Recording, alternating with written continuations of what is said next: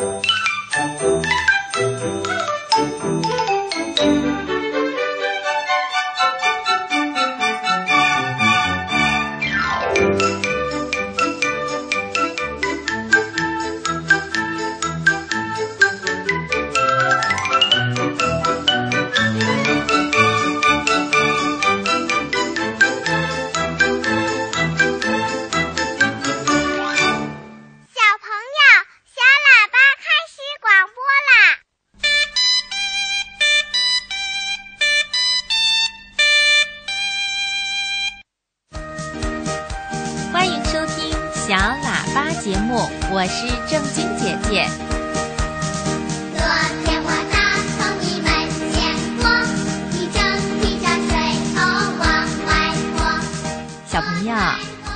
现在听到的歌曲叫《泼水歌》。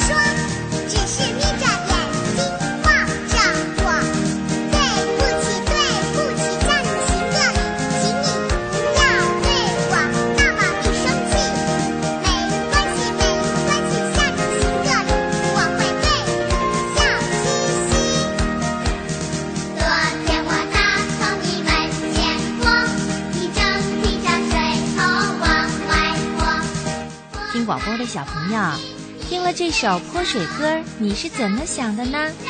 如果有人不小心给你带来了小麻烦，你会原谅宽容对方吗？是啊，在生活中呢，我们难免有小的磕磕碰碰，只要对方是无意的，这时候我们都应该宽容大方的原谅别人，这样我们大家的心情都会非常开心的。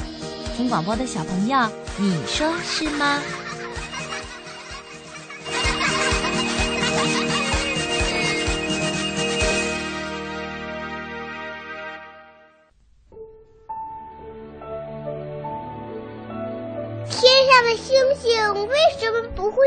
下来呢？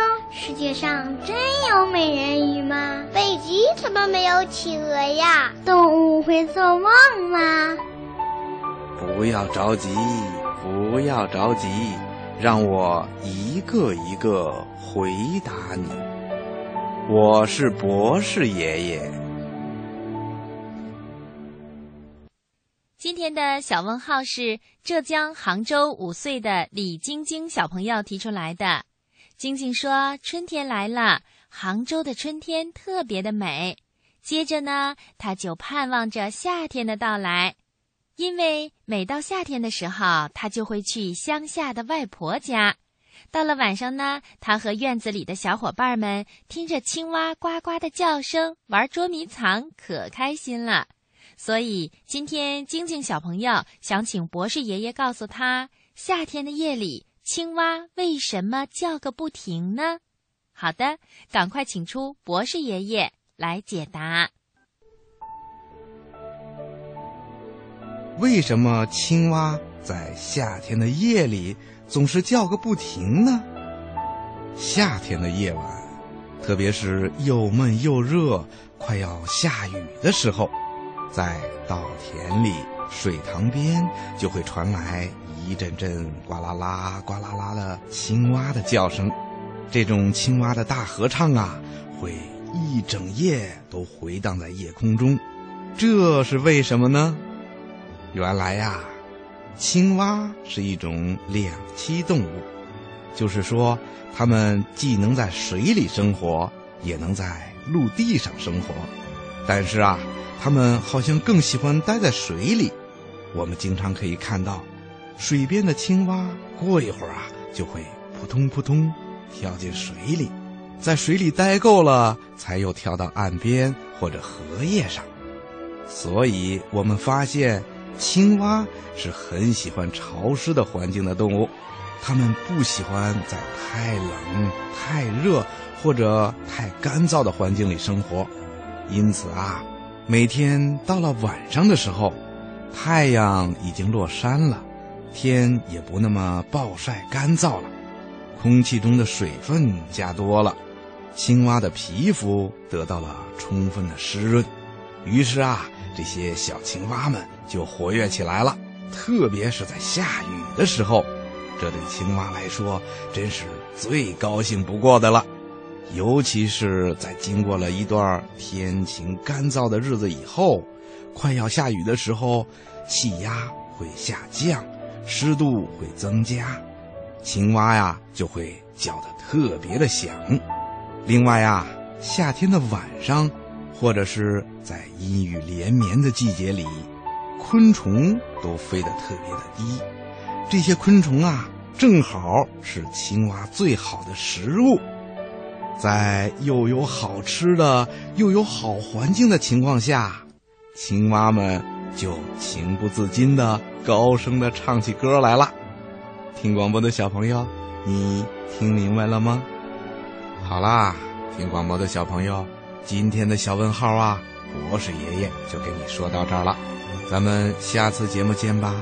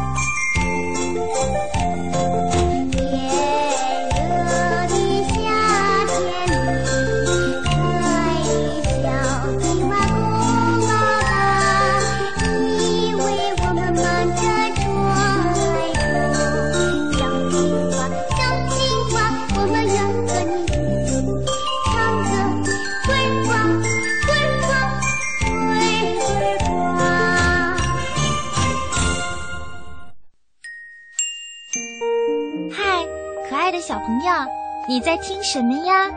我在听小喇叭。亲爱的小朋友，你正在收听的是中央人民广播电台中国之声的小喇叭节目。今晚在收音机里陪伴小朋友、给小朋友讲故事的是正晶姐姐。下面就是小朋友们最期待的听故事的时间啦。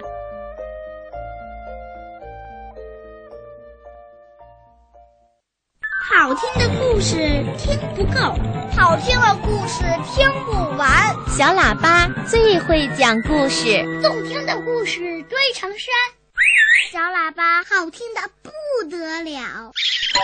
爸爸讲故事时间，听故事的时间到了。今晚正晶姐姐给小朋友讲的第一个童话，就是可爱的小青蛙佛乐格的故事。这一次啊，青蛙佛洛格成了大英雄。这个故事呢，告诉我们应该如何学会自救和帮助别人。你们听。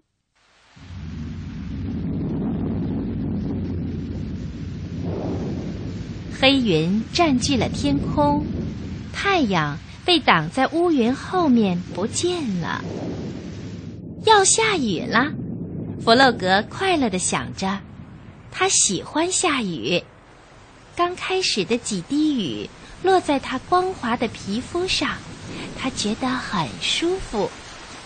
雨越下越大，越下越急。弗洛格高兴地在雨中又唱又跳。下雨啦，下雨啦，短裤湿透啦。天色越来越暗，雨也越下越大。即使是对一只青蛙来说，这雨也太大了。弗洛格湿淋淋的跑回了家。回到家，弗洛格泡上一壶好茶。窗外的雨滴哒哒哒的打在窗玻璃上，但是屋子里还是很舒服的。三天过去了。雨还在下呀下呀，弗洛格开始有点烦了。嗯，不知道小鸭、小猪和野兔他们都怎么样了？自从下雨以来，他就一直没有见过好朋友们了。到了第五天，河水开始上涨了，没多久，水就漫进了弗洛格的屋子里。起初的时候，弗洛格还觉得挺好玩的，可是不一会儿，他就开始担心了。他赶紧跑到小鸭的家，小鸭家已经淹水了。这些水是打哪儿来的呢？小鸭坐在沙发上无助地问。河水冲过了河堤，弗洛格用力地叫道：“快去小猪家看看！”他们一路趟着水，到了小猪家。小猪正靠在小阁楼的窗户边，他哭着说：“我所有的东西都湿了。”他说的没错，屋子里到处飘着桌子和椅子，乱成了一团。这里怎么能待人呢？弗洛格提议说：“我们还是去看看野兔吧。”野兔的家建在水中的一个小岛上，它站在门口向大家招手：“快进来，我家是干的。”野兔的家可真暖和呀！他们在炉火前把自己烤干，然后将家里淹水的情况告诉野兔。野兔听了以后说：“你们呀，就都留在这里吧。”我这儿有房间和食物，够你们用的。于是大家都坐下来吃野兔炖好的菜，他们真的饿坏了，一会儿就吃光了。大雨还是不停地拍打在窗户上，他们在野兔家度过了一个美妙的夜晚。一连几天过去了。大家快乐的生活在一起，外面的雨仍然下个不停。直到有一天，他们发现家中只剩下最后一块面包了。野兔郑重的宣布：“我们没有食物了，如果不求救，我们都会饿死的。”小鸭说：“我可不想死。”弗洛格说：“嗯，绝不。”第二天，只剩下一些面包屑了，大家都饿坏了，但是他们都不知道该怎么办才好。外面的雨已经停了，可是积水还是很深。弗洛格突然大叫一声：“有办法啦！我可以游到山那边，找人来救我们。”野兔不放心，他说：“现在水流很急，路这么远，太危险了。没问题的，弗洛格热心的大声说道：“我是这里面最会游泳的一个。”大家知道这倒是真的。于是弗洛格勇敢的走进水里，朋友们紧张的看着他消失在远方。水冰凉冰凉的，可是，一想到小鸭、野兔和小猪正饿着肚子，弗洛格就管不了那么多了。弗洛格游得越来越远，水流变得越来越急，他觉得太累了。几乎停止了前进。突然，一阵急流把他卷走了。弗洛格开始往下沉。哦，弗洛格心想：“我只是一只再也游不动的青蛙了，我马上就要沉下去了，我快要死了，再也见不到我的朋友们了。”就在这时候，一个熟悉的声音传来。喂，这是谁呀？两只强壮的手臂将弗洛格拉出水面，放到一条小船上。哈，原来是他的朋友老鼠。于是，弗洛格将下雨、淹水、缺少食物以及他如何被派出来求救的事，全告诉了老鼠。老鼠说：“别担心。”我的船上装满了为旅行而准备的粮食。说着，老鼠驾着船朝野兔家驶去。那儿有三个朋友正在等待救援。小猪、小鸭和野兔看到弗洛格坐船回来，兴奋地欢呼起来。和他在一起的那是谁呢？原来是他们的好朋友老鼠。他们几乎不敢相信自己的眼睛啦。老鼠的船上有好多好吃的，有面包、蜂蜜、果酱、花生酱、蔬菜、马铃薯，还有好多其他的东西呢。野兔说：“老鼠，你救了我们。”老鼠回答说：“不是的，你们应该感谢弗洛格。”是他游过危险的水流，冒着生命危险到达我那儿。朋友们都望着弗洛格，弗洛格觉得非常的骄傲，尽管这不完全是实情，但是他的心里还是特别的高兴。从那以后呢，情况开始慢慢的好转了，朋友们庆祝自己获救。把弗洛格当成了英雄一样。太阳出来了，水也慢慢的退了。几天之后，水完全退去了，青蛙、小鸭和小猪可以回家了。回到家里，大家发现，哎呀，家里脏兮兮的，到处都沾满了泥巴。老鼠说。没关系的，看我的！在他的帮助下，大家把家里整修回原来的样子。只是事情有了一些不同，没有人会忘记这次可怕的水灾。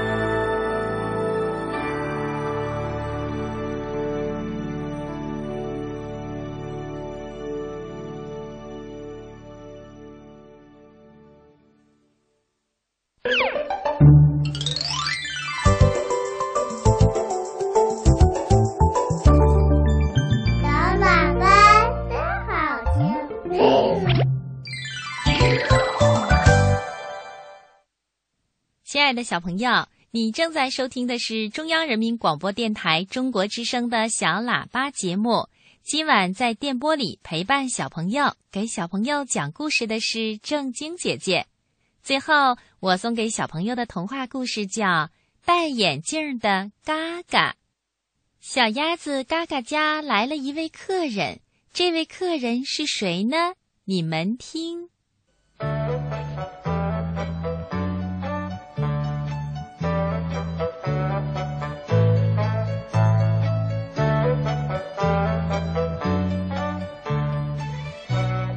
有一天，小鸭子嘎嘎家来了位客人，是戴眼镜的大熊先生。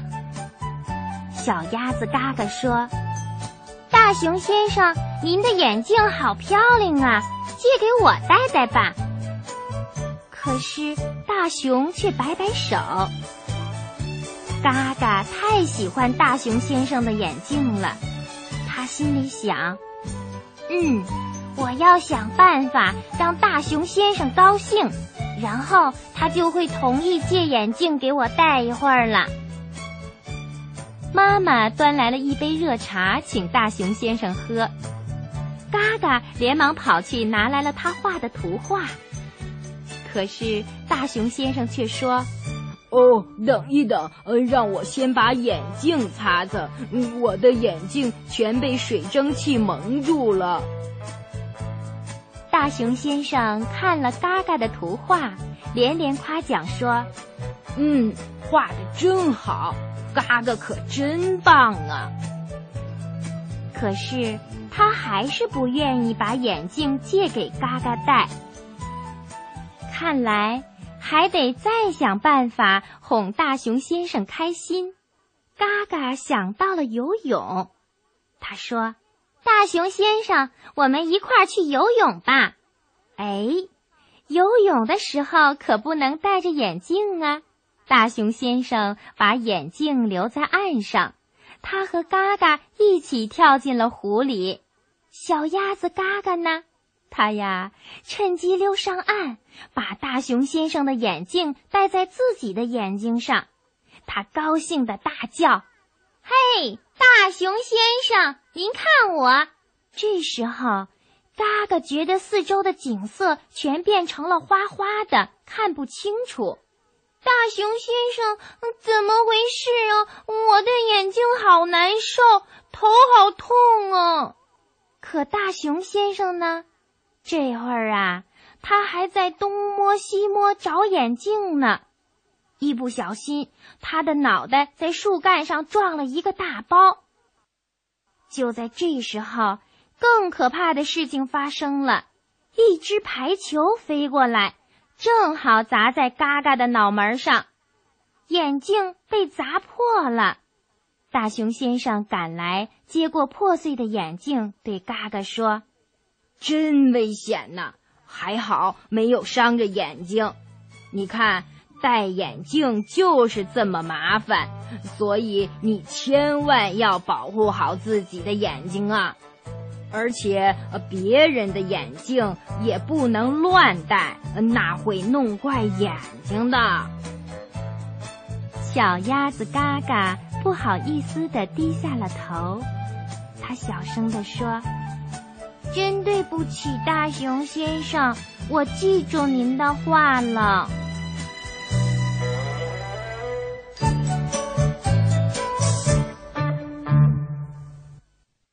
亲爱的小朋友，今晚的故事好听吗？你还想听好听的童话故事吗？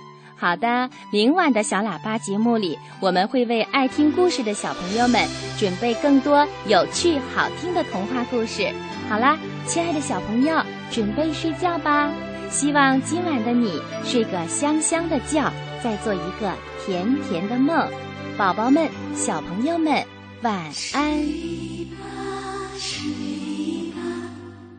亲爱的宝贝，妈妈的双手轻轻摇着你。